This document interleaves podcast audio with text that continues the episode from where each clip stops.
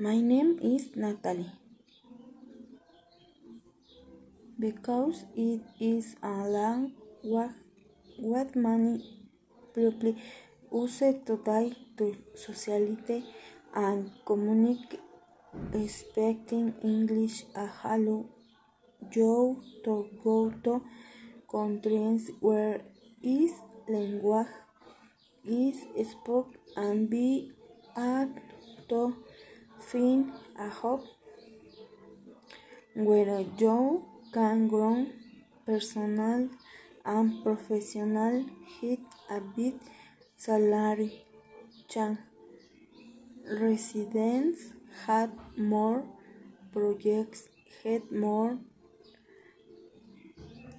knowledge to and better way uh, of life.